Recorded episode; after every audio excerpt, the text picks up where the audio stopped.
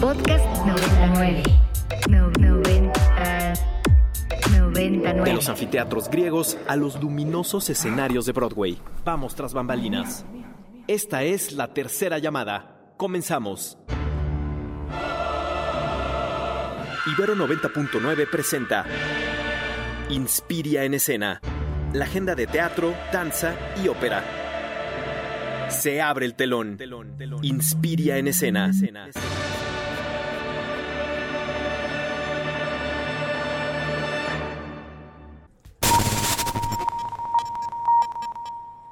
Hasta el 20 de noviembre pueden disfrutar del Festival de Teatro Contemporáneo de Lengua Alemana, evento que se organiza cada dos años en colaboración con las embajadas de Suiza y Austria, y que tiene como objetivo dar a conocer a un público más amplio la dramaturgia alemana, así como a sus representantes. Todas las obras fueron traducidas del alemán al español para poder ser estrenadas con actores y directores locales en la Ciudad de México. La entrada a las funciones es gratuita y la sede es el Teatro del Granero Javier Rojas del Centro Cultural del Bosque. Del 7 al 12 de noviembre se realizará el primer Congreso de Dramaturgias Contemporáneas en la ciudad de Guadalajara. Este encuentro contará con la presencia de dramaturgos, colectivos y creadores escénicos provenientes de la Ciudad de México, Chile, España y entre otros lugares. Para quienes estén interesados, pueden consultar toda la programación en la página gdlee.mx.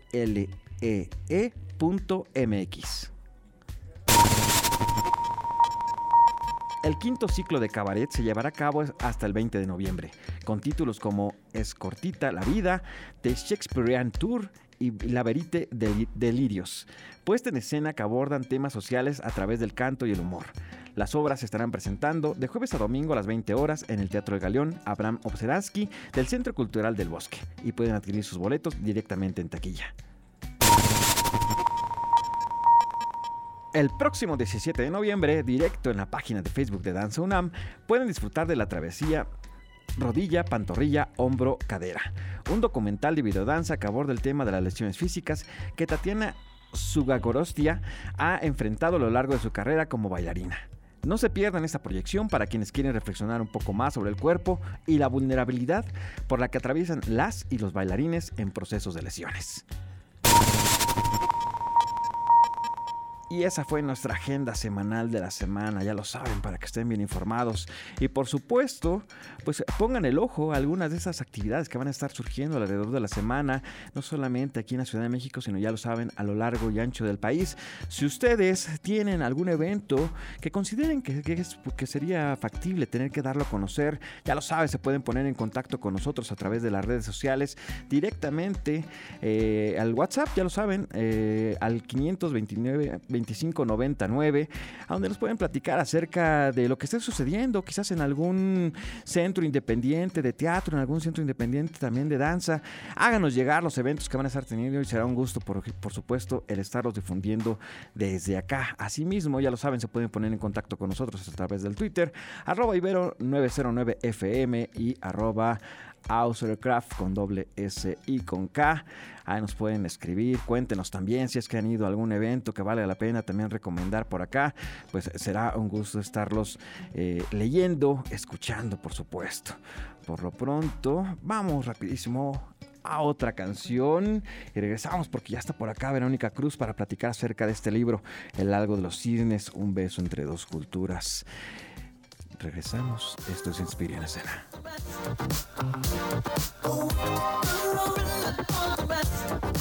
Y esto que acabamos de escuchar es Árabes de Sebastián, música nueva aquí en Ibero 90.9, por supuesto, en Inspiria en escena. Y estamos muy emocionados porque ya tenemos aquí en cabina a Verónica Cruz de la Garza, y la autora de este libro que les ha venido platicando desde hace unos minutos, El lago de los cisnes, un beso entre dos culturas.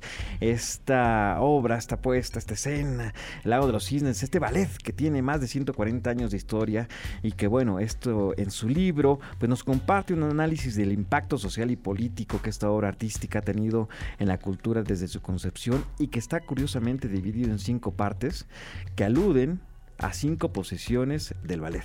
Vero, ¿cómo estás? Hola Edgar, buenas tardes, buenas tardes a todos. Muchas gracias por la invitación. y pues va a ser un honor y un placer platicar con tu público. Pues platícanos de este libro que por cierto está editado por esta universidad, de la Universidad Iberoamericana. Primero, ¿cómo llegó la idea de, de escribir este libro? Mira, todo nació en una, en una clase, en una mesa de trabajo de doctorado, que también lo hice en Libero, en comunicación, y el ejercicio era eh, hacer un análisis de una obra de arte que haya viajado en el tiempo por su poder cultural, social y político. Y me encontré, como soy bailarina y coreógrafa, pues yo dije, ¿cuál podrá ser? Hay muchas, pero puedo pensar en el lago de los cisnes. Y me empecé a clavar con este tema y me llevó por unos lugares verdaderamente extraordinarios. Se convirtió en una tesis doctoral y posteriormente lo adapté a un ensayo para poder ser publicado y que por supuesto es una de las pocas piezas que siguen prevaleciendo en el tiempo. Cada año, eh, independientemente de la latitud en la que nos encontremos, siempre se va a ver una representación del lago de los cisnes. ¿Por qué es tan importante el seguir hablando de, esta, de este ballet? Mira, la importancia de este ballet es que empezó con pensamientos críticos del coreógrafo y el músico en un momento crucial en Rusia. Eh, lo que hay de trasfondo, una de las cositas que te puedo adelantar que hay de trasfondo es que están soñando en una democracia en Rusia al momento de crear obras de esta naturaleza. Antes que esto se hizo La Bella Durmiente, que tiene un enfoque crítico muy específico, son mujeres que prefieren evadir la realidad de altas... Eh, niveles aristocráticos y prefieren evadir la realidad y lo que las despierta son las bombas eh, napoleónicas, de las guerras napoleónicas. El que siguió fue Cascanueces, que tiene una crítica a la tecnología del momento, puesto que es una niña que obsesivamente quiere un juguete eh, y no quiere otra cosa de regalo de Navidad más que un cascanueces. ¿Y qué hay en ese cascanueces? Y después hicieron Lago de los Cisnes, que justamente tiene el sueño democrático para una nación como Rusia. Y vaya que les vino un cambio, pero les vino un cambio en sentido contrario con la revolución de 1917.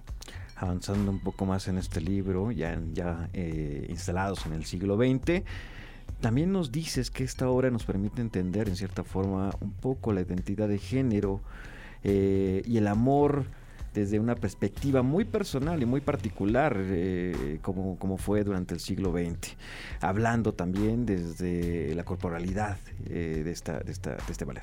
Así es, es un príncipe que se enamora de una cortesana y el sistema político no le permite ni amar a la mujer que escoge, ni casarse con ella. Y este es el conflicto en la narrativa que genera toda una historia y cómo se desarrolla.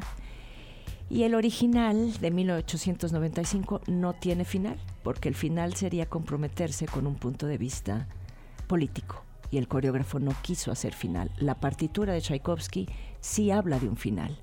Por lo tanto, es adaptable conforme a la producción y las miras políticas que tiene quien lo produce. ¿Cómo, ¿Cómo fue el proceso también de investigación? Porque debe de haber sido, pues también, si no duró, debe de haber sido bastante interesante, sobre todo porque te habrás encontrado documentación, como bien has dicho, de siglos pasados, empezando por Rusia, que seguramente tuviste que haber traducido varios de estos documentos. Mira, sí. Em, el final de la investigación lo tuve oportunidad de hacerlo en los archivos de Ballet Bolshoi en Moscú. Comencé en Ballet Marinsky en, San Petersburgo. Eh, ya fue la última etapa de la investigación, pero esa última etapa abrió cantidad de aristas políticas, sociales, culturales, personales, eh, psicológicas, comunicacionales. Y pues es, te puedo decir, un Jumanji y de ahí me, me, voy a la parte general y ahorita lo que estoy trabajando son las particularidades de la creación de los cisnes, del cisne blanco y el cisne negro, que va a ser la continuidad de este libro. Y hablando precisamente de cisne blanco, de cisne negro, este, ballet también ha trascendido más allá de, los espacios escénicos hasta la pantalla grande y eso también lo tratas dentro de este libro, ¿no? Y es que recuerdo yo tal vez Digo, muy particularmente recordamos creo que todos el cine pero bueno, hay otras, hay otras eh, películas donde también hay pequeños fragmentos de esto. Digo, inmediatamente ahorita recuerdo, por ejemplo, a Billy Elliot, ¿no? Casi termina, termina tal cual presentando una parte precisamente de este, de este ballet, de, este, de esta pieza. Así es, hago un, diseño un método alegórico y cada alegoría son, como mencionaste, las cinco posiciones del ballet clásico, pero las alegorías en obra artística son la obra de 1895, después un siglo después, 1995, la obra de Matthew Byrne.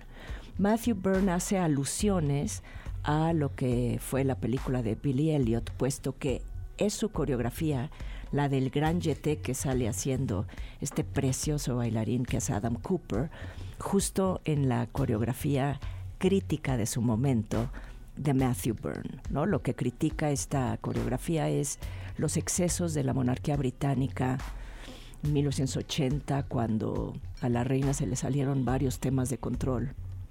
Y lo hace coreografía haciendo alusión al lago de los cisnes. Para la gente que eh, todavía no, no, sabe exactamente cuáles son las cinco posiciones del ballet. La primera, que es un, un relativo descanso, pero más que descanso, es una preparación para iniciar un ataque. El ballet es absolutamente marcial. Si lo vemos eh, en sus columnas vertebrales sin carnita, digamos. Eh, la segunda posición es una posición que necesitamos para velocidad hacia los lados y mover el cuerpo hacia los lados. La tercera posición es una transición que va a permitir hacer una cuarta posición, que son preparaciones para el virtuosismo, para cerrar ahí una quinta con las piernas abiertas, la cadera abierta a 180 grados y que eso nos permita hacer saltos, giros, cargadas espectaculares, que es lo que se hace en ballet clásico. Y está creado a la par de la música. La música son notas y en el ballet son posiciones. ¿Por qué es tan importante el iniciar desde joven una carrera como lo es el ballet? Porque el cuerpo acaba su vida activa en ballet muy pronto. A los 35 años un bailarín de ballet o bailarina ya empiezan a ser eh, maduros. Y el cuerpo es tan antinatural el ballet que el cuerpo no aguanta lo que sigue. Y lo que sigue en siglo XX encontramos y diseñamos otro tipo de técnicas, hasta utilizamos la yoga para poder seguir haciendo ballet, pero escénicamente la vida termina pronto sobre todo también por la exigencia, es, de exigencia física y mental. Este, el ballet, digo, mucha gente pensará, bueno, solamente es bailar, pero no. O sea, requiere una gran condición física, se requiere un gran, una gran estabilidad también mental para poder resistir una, una, pieza como lo es, por ejemplo, el Lago de los Cisnes, ¿no? ¿Qué tipo de preparación tú también como bailarina, eh, seguramente en algún momento eh, tuviste la oportunidad de estar dentro de, dentro de este ballet, ¿Qué tipo de preparación lleva una bailarina para representar el lago de los cisnes? Mira, lo más difícil de este ballet estéticamente, excelente tu pregunta, Edgar, es cuando no se mueve el cuerpo. Y además del cuerpo físico, el cuerpo de baile. El cuerpo de baile es una, digamos, una cortina de cuerpos, que son los cisnes, que parece que no se están moviendo se quedan estables mucho tiempo y después se mueven, pero casi el ojo humano no lo registra. Tenemos que fijarnos nada más en el cuerpo de baile, cosa que nadie hacemos porque tenemos el ojo puesto en los solistas. El ballet está diseñado así. Sin embargo, lo más difícil es hacer el, el cisne blanco, porque el cisne blanco requiere de una estética de elegancia y de ternura que no se había manejado en personajes anteriormente. Y el cuerpo de baile está hablando de un pueblo ruso que está esperando un cambio que parece que no llega. Entonces, hacer eso en términos técnicos, el ballet está hecho para ser espectacular y moverte todo el tiempo. Es más difícil no moverte y hacer esculturas que apenas se perciba cómo te mueves. Entonces, ese es el entrenamiento que más eh, requiere de un trabajo específico. El otro que te puedo comentar es el preparar un cisne negro, porque el cisne negro baila menos de un minuto en el tercer acto, nada más en un ballet de dos horas, y hace la parte virtuosa más difícil que existe en ballet clásico, que son 32 fuetes. La pierna gira y fuetea, literalmente fuetea, 32 veces con el mismo frente y termina en cuatro piruetas. Entonces son preparaciones totalmente distintas para hacer qué personaje en qué momento por supuesto esto debe de requerir, vuelvo a lo mismo, no solamente una preparación especial, sino también algunos de ellos deben de ser escogidos precisamente por su capacidad eh, tanto histrónica como física, ¿no? Así es, este el, método generalmente que se lleva a cabo para la selección, digamos, del, cisne blanco y del cisne negro. Así es, así es, Edgar. Eh, por eso yo digo que es un entrenamiento absolutamente marcial somos soldados y soldados entrenados para hacer lo que se nos pide. El ballet es eso. Como bailarín no cuestionas. ¿Qué recomendación le darías a las personas que en estas épocas, que insisto, es justamente cuando viene el cascanueces, cuando vienen todas estas, estas puestas en escena, en escenarios como el auditorio, como Chapultepec, ¿qué recomendación le darías a la gente para que ponga especial atención dentro, dentro del agua de los cisnes? en la estética, es decir, en la belleza que está manejada ahí, porque la belleza nos habla a nuestra parte intelectual y a nuestra parte sensible. Y por eso queremos tanto a las obras. Hay veces que no las pensamos, pero si las, si las recibimos por el intelecto y las sentimos, nos va a hacer pensar algo que está en la obra y que la obra está diseñada para hacernos recapacitar en nuestra Em, situación actual, como sociedades, como culturas, como personas, ¿no? Que se desarrolle con esto un pensamiento crítico, porque no es nada más un entretenimiento, es una educación de toda nación. Por eso son tan poderosas. Claro, y, que, verlo desde ese punto de vista, que no solamente, como él acaba de decir, es la estética, sino que existe un trasfondo. Existe algo más que simplemente el ver, el ver eh, a los bailarines eh, en estas piezas, eh, por supuesto, magistrales, sino hay que poner atención también en el trasfondo y que, como bien acabas de decir, pues nos narra de la historia de una nación que esperaba un cambio. Y eso es algo bien, bien interesante, verlo también desde esa perspectiva. Un ballet que es clásico y que seguramente vamos a seguir viendo por décadas. Así es, lo queremos muchísimo, pero no sabemos por qué lo queremos tanto. Y ahora creo que ya tenemos un poco más esta perspectiva del por qué ir a ver esta, esta, este ballet del Lago de los Cisnes. Verónica Cruz de la Garza, ¿a dónde pueden encontrar ya este libro? Mira, este libro está en librerías como Gandhi, Sótano, Porrúa, Ibero. Em, está en línea en todas estas eh, librerías, es, en sus plataformas también y lo encuentran en Amazon, eh, lo pueden pedir también por ahí. Está absolutamente accesible. Digo, para todos aquellos que pues ya nos empezamos a acostumbrar un poco más a las tablets para leer, aunque bueno, no hay nada como por como tener el libro en físico, estar oliendo por supuesto el papel y estarlos imaginando. Y por qué no, mientras leemos este libro, estar escuchando por supuesto a Tchaikovsky y el agua de los cisnes. Así es. Laura, muchísimas gracias por venirnos a platicar acerca de este libro. Por supuesto, estaremos atentos de todo lo demás que estés, que estés realizando, porque seguramente esto te va a dar pie o seguramente está dando pie para seguir hablando del tema y tal vez no, tal vez sea después del agua de los cisnes, tal vez otra pieza, no lo sabemos, pero vamos a estar atentos de lo que estás escribiendo. Por ahí viene algo. Muy bien, muchísimas gracias Verónica. Gracias a ti, gracias a Radio Ibero. Por lo pronto nosotros vamos a un corte y regresamos, ya lo saben, están en Inspira Escena.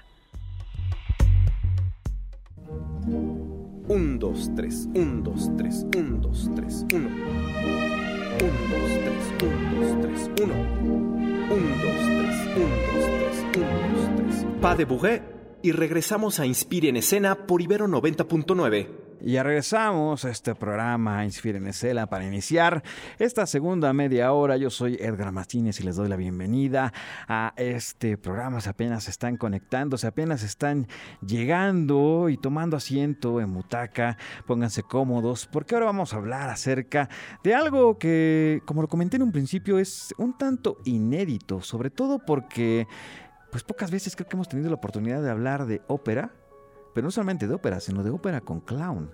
Y para hablarnos de este tema ya tenemos acá a nuestros siguientes invitados. Ellos, él es Enrique Emiliano Cárdenas Pérez, él es autor del guion y director en escena de Santino, El Camino del Mago. Y también tenemos por acá a Felipe Rafael Pérez Santiago, él es el compositor y director de orquesta. Chicos, ¿cómo están?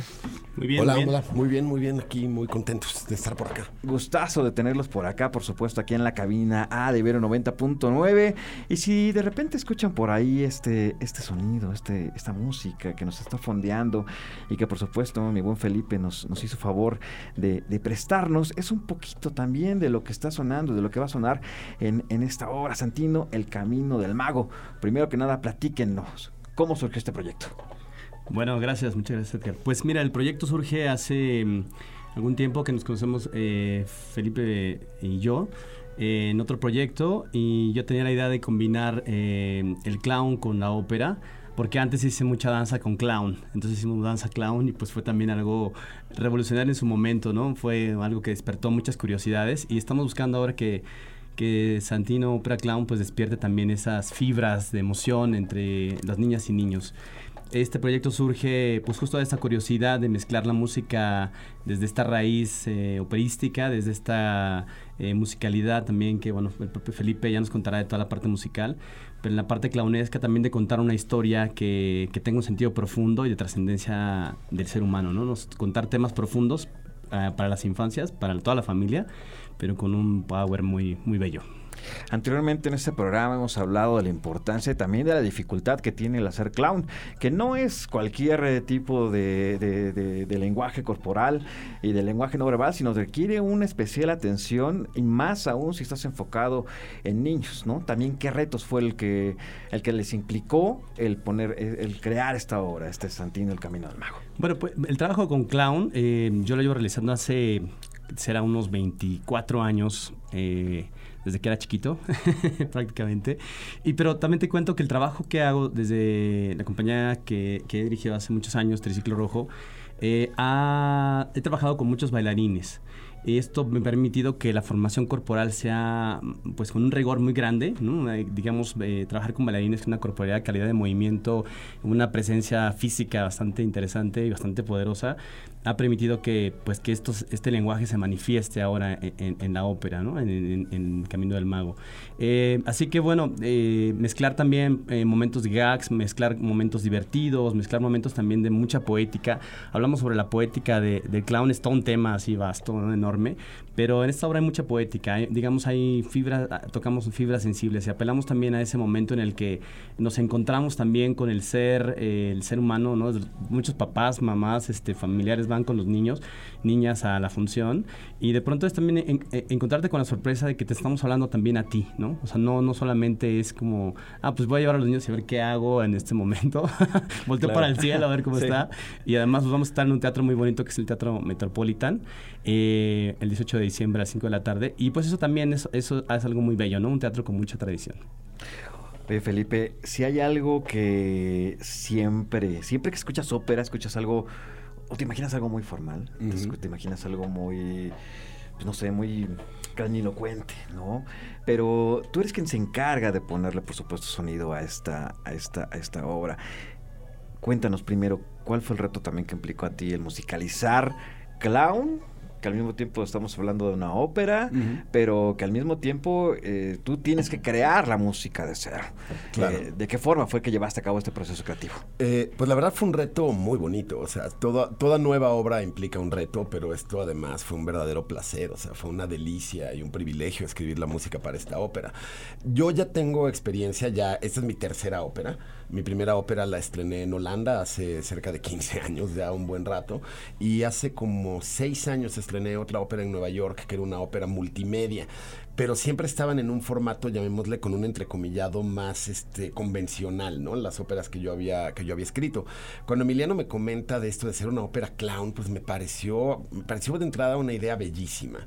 Yo la verdad nunca había escrito algo que si bien no está enfocado a público infantil 100%, pero nunca había escrito algo de corte familiar. Sino que todas mis obras eran, pues bueno, para un público mayor, no necesariamente porque fueran este, eh, restringidas para niños, ni mucho menos, pero siempre pensando en un público adulto, ¿no?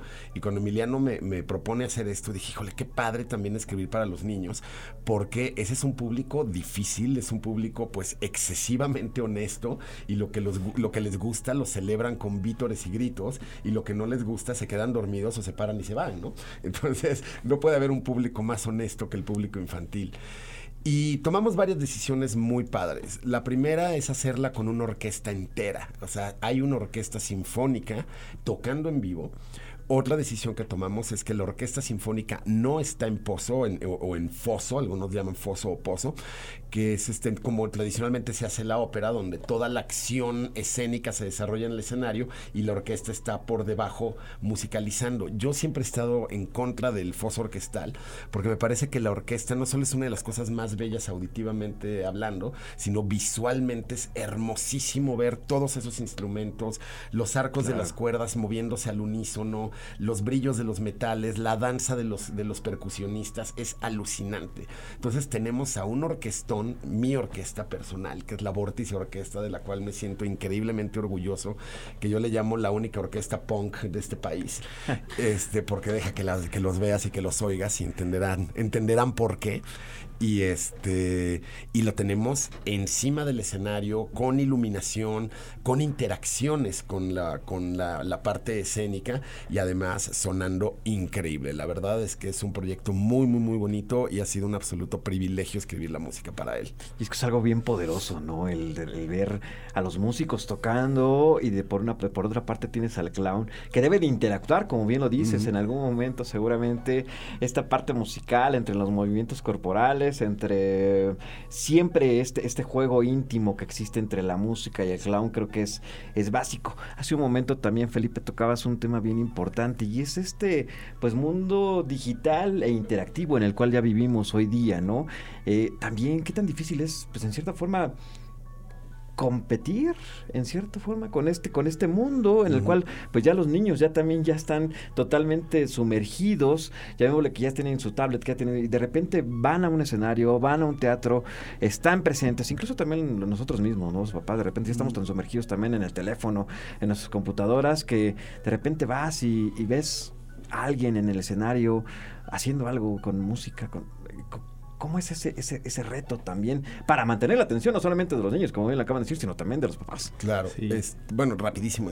Bueno, yo creo que la magia del escenario es algo que es simplemente insuperable de verdad, o sea, tanto para los que estamos en el escenario como para los que lo ven. Y creo que eso sí es simplemente este o sea, es incomparable a la experiencia de verlo en un teléfono, verlo en una tablet, verlo en una computadora, verlo en una pantalla. O sea, la energía de ver a la gente en el escenario, y más en un espectáculo como este, que somos cerca de 60, 70 personas en el escenario, pues eso sí realmente es, realmente es inigualable, ¿no? Y digo la magia porque más esta es una pieza que trata sobre magia, como les explicará aquí sí, mi, claro. mi, querido Emiliano. Claro, claro. Y bueno, también es un reto ya, este, bueno, primero quiero decir algo, que somos, todos somos entes escénicos, y que nada más necesitamos un pretexto, así una provocación para saltar al escenario, ¿no? Todos nos relacionamos, todos queremos eh, com comunicar, es, es, algo este, inherente al ser humano. Entonces, creo que eh, trabajamos mucho con la poética. Eh, aquí contamos la historia de Santino, un mago que, que pierde su magia y que tiene que ir al arroyo de la eternidad a rescatarlo. Es ayudado por Jenny Boyan, que es la maga Les. En, la, en escena también está Juan Pablo Villa, que es eh, de verdad impresionante, y otros actores en escena, Toti Maza, Ulises Martínez, este, Marlene Solano. Hay, hay, mucho, hay mucho talento. También hay, eh, estamos combinando también las artes circenses, hay a, a, aro, este, cosas aéreas, también a, tenemos animación digital. Es decir, es un espectáculo muy completo y también buscamos que que despierte los sentidos, provoque también la imaginación y cree un vínculo también con nuestro propio ser humano, con nuestras propias ganas de vivir. Fíjate que ese, ese, ese, ese punto que acabas de comentar, ese, esa conexión que tienes, no solamente la haces contigo mismo, sino a veces también conectas con tu niño interior muchas veces y empiezas a jugar eh, de manera interna sí, sí. también con esto. Y me imagino que esa fue parte también de cómo eh, te ayudó a escribir el, el- el guion, ¿no? ¿De dónde, ¿De dónde salió Santino? Pues Santino surge de ahí de mi baúl de las ideas. este, lo empecé a escribir hace unos cuatro años. La pandemia ayudó muchísimo a profundizar la historia. Y, la historia es acerca de un, bueno, este Santino, este, este mago que pierde la magia. Y Rash y Daco eh, son dos personajes que van con su cama viajando por muchas ciudades buscando a Les, que es Jenny Boyan, la maga del arroyo, que pues le piden que lo regrese, digamos, a la realidad, ¿no?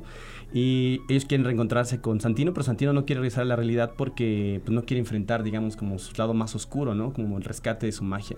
Entonces, finalmente el tiempo, digamos, el destino hace que Santino regrese, les lo trae, le da una pócima que lo lleva a enfrentar este, esta oscuridad y este miedo. Y aquí aparece un villano que interpreta Ulises Martínez, que es un villano que realmente es el mismo, que es su lado oscuro, que es su lado, eh, digamos, más eh, de miedos, de, de- de- imposibilidad, ¿no? Y, y es una batalla contra él mismo. Creo que también es- trabajamos con una metáfora que, que parte del juego, pero también es bien profunda, ¿no? Y también nos permite eh, descubrirnos a nosotros mismos. Yo creo que el público salga muy emocionado, con ganas de vivir siempre esa onda de salir una función, de un espectáculo en vivo con tantas eh, provocaciones, la música, más la música está impresionante, este, debo decirlo aquí. No es el guayabazo, Felipe. pero pero es- está impresionante. Con más de 40 músicos en escena, Felipe, precisamente hablando del impacto que tiene, por supuesto, del poder que tiene la música. ¿Qué tan fácil o qué tan difícil es tener? Ya me comentaste un poco acerca de que fue un reto y que por supuesto lo tomaste sin, sin, sin, tanto, sin tanto pensarlo, pero no es fácil tampoco crear en algún momento eh, música para algo que literal no existía como lo es la ópera clown.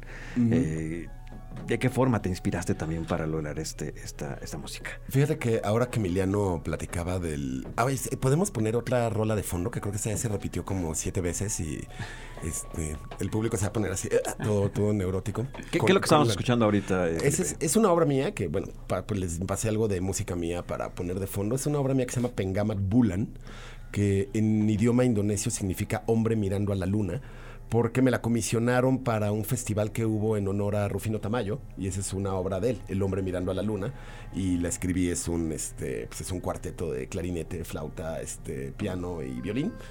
Y esto es de. Ay, qué bonito, hace mucho que no oí esta rola yo mismo. Es parte del soundtrack de Rudy Cursi, que yo, aquí su servidor, fui el autor de ese, de ese soundtrack hace ya muchos años. Pero bueno, este, cuando Emiliano me, me llama esto, me dijo una cosa que se me quedó muy grabada. Me dijo: Todos somos seres mágicos, todos nacemos siendo seres mágicos. Y se nos va olvidando a lo largo de nuestra vida, ¿no? Sobre todo cuando llegamos a la adultez, se nos olvida todo ese mundo mágico en el que vivíamos cuando éramos niños, ¿no? Y que realmente somos mágicos, o sea, realmente sí hacemos magia. Hacemos magia con nuestra imaginación, viajamos en el tiempo, este, volamos a planetas distantes, tenemos amigos imaginarios, etcétera, etcétera. Sí es cierto eso que me dijo Emiliano, nacemos siendo mágicos y se nos va olvidando durante el tiempo, ¿no? Y eso es lo que le pasa a Santino. Sí, Yo creo que más que se nos va olvidando, más bien terminamos especiándonos- especializándonos en nuestra magia. Tu magia es hacer música, su, magia- su, su magia de Emiliano es, es esta, esta parte histriónica en el escenario, ¿no? Creo que cada uno tenemos precisamente un, un superpoder, por llamarlo así, muy particular. Mira, tienes toda la razón. Más que se nos va olvidando, creo que lo, lo, lo, lo asumimos de una manera en que se vuelve cotidiano, ¿no? Y efectivamente, no tienes que ser artista para ser mago, ¿no? O sea, no tienes que hacer música, no tienes que hacer clown, no tienes que hacer radio. Creo que todos los seres humanos nacemos con esa magia y la ejercemos todos los días. Nada más que de pronto se nos olvida porque, pues, la vida nos va este, poniendo, pues, retos, rutinas, este, obstáculos, etcétera. Y sobre todo lo que mencionaba, ¿no? Uno llega a la adultez y dice, pues, esto es mi vida y se nos olvida todo eso, este, que vivíamos cuando éramos niños. la, la diferencia es que ahora, ahora nos pagan.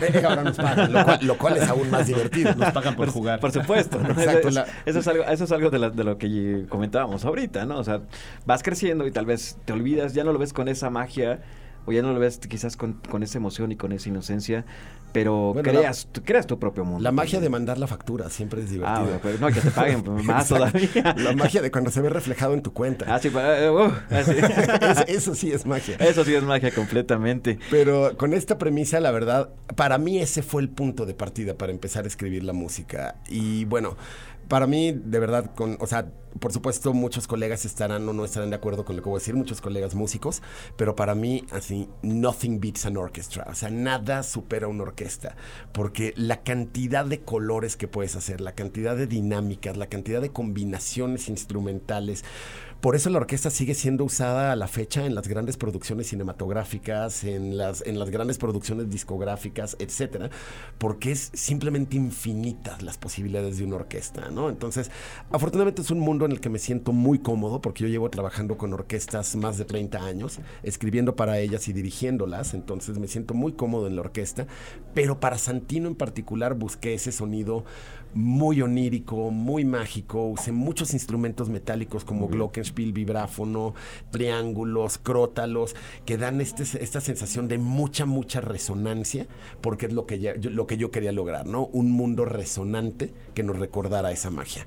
Enrique, por favor, si pudieras, eh, bueno, Emiliano, Enrique Emiliano, por supuesto. gracias, gracias. Si pudieras Revelaste, Enrique cuando me revelaste nuestros segundos nombres. ¿eh? Yo llevo Tu- tu 49 identidad años- secreta. 49 años escondiendo mi segundo nombre y tú lo revelaste en el primer momento. Sí, sí. Bueno, para, para quien no lo sepa, es Felipe Rafael y Enrique Emiliano. por favor, si pudieras recordarnos cuándo se va a estar presentando Santino, El Camino del Mago. Santino el Camino del Mago estará en el Teatro Metropolitan el 18 de diciembre a las 5 de la tarde. Eh, es única función en Ciudad de México, no tenemos otra. Estaremos en otros lugares, pero Ciudad de México es la única función. Es una función eh, ópera clown para toda la familia. Después de aquí, ¿a dónde van? Est- estamos, estaremos de viaje, vamos a Nayarit, este, también nos presentaremos allá. Estamos este, con otras giras a, En Nueva York. a lo largo de, de Ciudad, bueno, Estamos en cerrando país Nueva York ahora. y en Nueva York para, para enero. Así que bueno, es la oportunidad de que el público en Ciudad de México pueda, pueda acompañarnos. Además, pues disfrutar ya las fiestas prácticamente na- navideñas. Ya estamos el 18 de diciembre, días de Navidad. Y también eh, será un día muy especial, este, muy divertido. Eh, atrévanse a vivir la ópera clown. Perfecto. Emiliano, Felipe, muchísimas gracias por venirnos a platicar de esta, de esta obra. Eh, Santino, El Camino del Mago, por supuesto, estaremos pendientes de otras fechas que se abran también por acá en la ciudad y, por supuesto, a lo largo de este país. ¿Dónde pueden eh, saber las demás fechas? Bueno, tenemos una página, Santino Ópera MX. Ahí están anunciadas todas las fechas. Y también nuestras redes sociales son Santino Ópera MX, tal cual, Instagram, este, Facebook.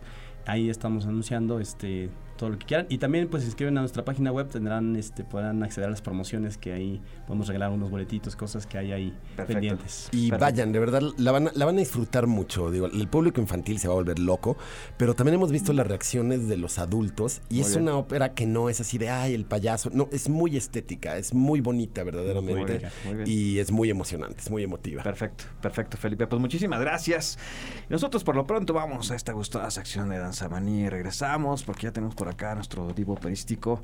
Antes de cerrar este programa, eso es Inspira en Escena. Y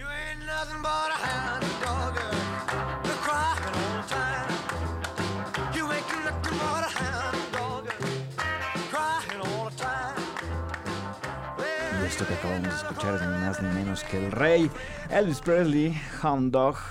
Y esto es nuestra sección en Danza Manía, ya lo saben, donde ponemos ritmos bailables de todo el mundo. Ahora hacemos una parada en los Estados Unidos con este género llamado rock and roll, que bueno, es un ritmo marcado derivado de una mezcla de diversos géneros de música folclórica estadounidense, como el doo-wop, el rhythm and blues, el hillbilly, el blues, el country, el western, que son los más destacados y o algunas de las influencias que tiene más marcadas este género del rock and roll y que bueno se popularizó en el año de mil, en la década de los 50. La expresión de rock and roll ya venía utilizándose en las letras de rhythm and blues desde finales de la década de los 30, pero no fue sino hasta que el locutor estadounidense Alan Fred quien comenzó a utilizarla para describir este estilo y que perdura hasta el día de hoy. Y esta fue nuestra sección de danzamanía y de danzamanía y de rock and roll pasamos a hablar de ópera, a de ópera porque ya tenemos por acá a nuestro querido divo operístico Alonso, ¿cómo estás? Hola Edgar, muy bien. ¿Y tú? Hola a todas, todes. No, súper bien y sobre todo porque hoy, hoy traes, traes filo. No, hoy, hoy vengo amable. Hoy voy a hablar de un momento lindo de la historia de la ópera en México. Y que es uno de mis momentos favoritos. Y si en algún momento me hicieran esa pregunta extraña de si pudieras ir a ver una ópera en el pasado cualquier día, elegiría esta noche. Y se trata de una noche de mayo de 1950 en el Palacio de Bellas Artes. En las primeras presentaciones de María Calas eh, y la presentación de la ópera Aida. Entonces, bueno, antes de la parte musical que vamos a escuchar hoy, vamos a empezar con la chismecita. Resulta que se contrata y se trae a María Calas en 1950 a México. María Calas viene en tres temporadas, en el 50, 51, 52. Y llega, ni siquiera se llamaba, bueno, o se llamaba no María Calas, ¿no? Que ya es como el nombre artístico que es- se le otorga a María Calas cuando se hace una prima donna consagrada, ¿no? La mejor soprano de, del tiempo. Y ella llega simple y sencillamente como Ana María Cecilia Caloyerópolo, que era su nombre completo y el nombre original, y todavía no generaba su nombre artístico. Entonces María Calas, digamos que estaba comenzando su carrera, estaba probando escenarios, estaba probando repertorios.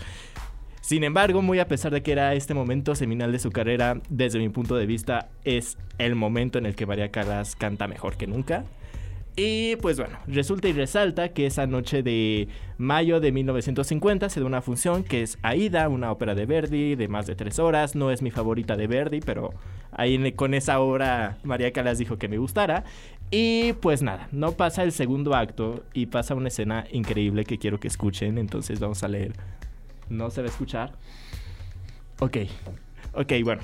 Resulta y resalta que este María Calas estrena una parte que es el coro Gloria Leyito del segundo acto de la ópera en el que básicamente se está engrandeciendo al imperio este Egipto que había ganado una intervención en, en- en Etiopía y entonces todos los soldados de, de Egipto estaban celebrando y gritando y muy felices. Entonces llega este momento final del acto en el que María Calas, sin avisarlo, porque no está escrito en la partitura, da una nota, una nota que es un mi bemol sobre agudo, que es una de las notas que ya son muy agudas dentro de los repertorios de la soprano, y genera un pandemonium en Bellas Artes, básicamente más de cuatro minutos aplaudiéndole a María Calas, que sabemos que en el escenario cuatro minutos de aplauso es una eternidad, y sobre todo siendo nada más el final de un acto y no el final de la ópera completa. Entonces, pues bueno, es un momento increíble este, este momento en que María Calas genera una nota que no estaba escrita, que llegó de sorpresa, pero que tenía muchas cosas de fondo. Eh, primero que es un homenaje a Ángela Peralta. Ángela Peralta era una soprano mexicana de finales del siglo XIX que precisamente era conocida por dar esa nota aguda en el acto de, en el segundo acto de Aida y justamente eso logra hacer eh, este Ángela Peralta y le dicen ya en México deberías hacer este homenaje a Ángela Peralta ya que estás cantando en un teatro mexicano y María Calas al principio decía no en realidad ella es parte de una escuela de, de cantantes de ópera que siguen las partituras al pie de la letra no que se la llamaba como escrito si el compositor original no puso esa nota en el libreto no se iba a cantar por más que algún público le gustara entonces María Calas iba con esa idea de no, yo no voy a cantar ese mi bemol sobre agudo porque no está escrito. Y bueno, no, o sea, sobre eso se dijo esa noche de mayo, pero empezaron a pasar varias cosas en esa noche de ópera. Este, el tenor, que era el que acompañaba a María Calas, ¿no? Que se llamaba Kurt Baum, eh, empezó a dar notas sobreagudas en el primer acto de la norma que no estaban escritos, de, de Aida, perdón, y no estaban ni escritos ni acordados. Entonces, en esta suerte de show de egos que a veces se dan dentro de la ópera, pues Kurt Baum tenía muchísimos aplausos del público, eran muy bien recibidos y hasta cierto punto María Calas, su voz todavía no era muy bien recibida en el público mexicano. De hecho, las críticas decían como de, ok, estuvo muy padre tu muy bemol sobre agudo, pero todavía te tienes que preparar porque aparentemente no canta bien María Calas canta y hermoso. Entonces no le vamos a hacer caso a esas, a esas críticas, pero bueno, resulta entonces que eh, Kurt empieza a dar estas notas sobreagudas, sobre todo en esta área que tiene en el primer acto, que es pasa en el, cinco, en el minuto 5 de la ópera, que se llama Celeste Aida, y da una nota que es un mi bemol sobreagudo, que es de las notas más difíciles dentro de la tesitura de los tenores, y pues nada, ¿no? O sea, lo que sucede es que hasta cierto punto, no vamos a decir que María Calas se enoja, pero se dice como de, ok, mi momento va ha llegado y llega el segundo acto de, de la ida y justamente es donde da este mi bemol sobreagudo. ¿Cómo va la historia de cosas de chismas? Es muy divertida la historia de la ópera, ¿no crees? A- a- Alonso, eh, pregunta obligada. Eh, ¿Por qué fue tan importante María Calas dentro de, dentro de la escena eh, operística? Ok, no venía preparado para esta pregunta, pero vamos- a intentar contestarla. Ok, María Calas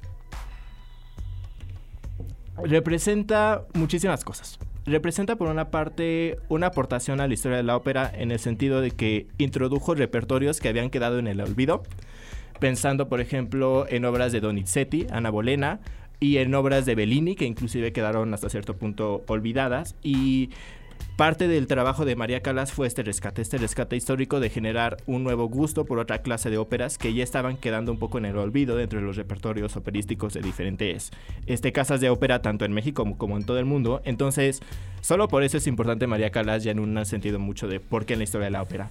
Pero, ¿por qué es importante? Porque canta hermoso. Simple y sencillamente porque tiene una voz increíble, porque tiene una voz, se le llama la prima donna absoluta, ¿no? Que podía cantar cualquier repertorio que quisiera. Podía cantar desde Wagner hasta Bellini, hasta Rossini, entonces podía cantar lo que quisiera. Una pieza, Alonso, solamente que nos recomiendes como para poderle entrar a, a María Calas. Vesidarte de Tosca. Vesidarte. Es. Y hay un video grabado de esa, de esa área, entonces es increíble, pero sí, se tiene que ver Vesidarte de Tosca. Perfecto. Alonso, quienes quieran saber un poco más acerca de María Calas y por supuesto de todo lo que nos comentas por acá, eh, ¿dónde te pueden contactar? ¿Dónde te pueden seguir? Pues en mi Instagram normalmente me la paso publicando cosas de María Calas, así que arroba Alonso M. Ortega. Ahí siempre estoy hablando de María Calas. De María Calas. Y por supuesto de este momento histórico, realmente No, histórico. Más, más- increíble. Es, uno de los, de los momentos creo que culturalmente más importantes. Ya no, ya deja tú del, del, del Palacio de Bellas Artes, sino de- del país, ¿no? El tener a una figura como María Calas en el escenario de este gran eh, Palacio de, de Bellas Artes. Alonso, muchísimas gracias por, Gracias por- a ti, por venirnos a ilustrar, por supuesto, y hablar acerca de esta figura que es María Calas. Nosotros estamos llegando ya al final de este programa llamado Inspira en Escena. Muchísimas gracias, Ana Valencia, Vampi en los controles. Yo fui Edgar Martín. Nos escuchamos dentro de ocho días. Ya lo saben, en punto de las 12. Quédense con Rox Aguilar y tengo otros datos. Bye. Por hoy, la función ha llegado a su fin. Se apagan las luces, se cierra el telón. Ahora en el escenario, solo reina el silencio. O al menos hasta la próxima función de Inspiria en escena, por Ibero 90.9. Para más contenidos como este, descarga nuestra aplicación disponible para Android y iOS o visita ibero909.fm.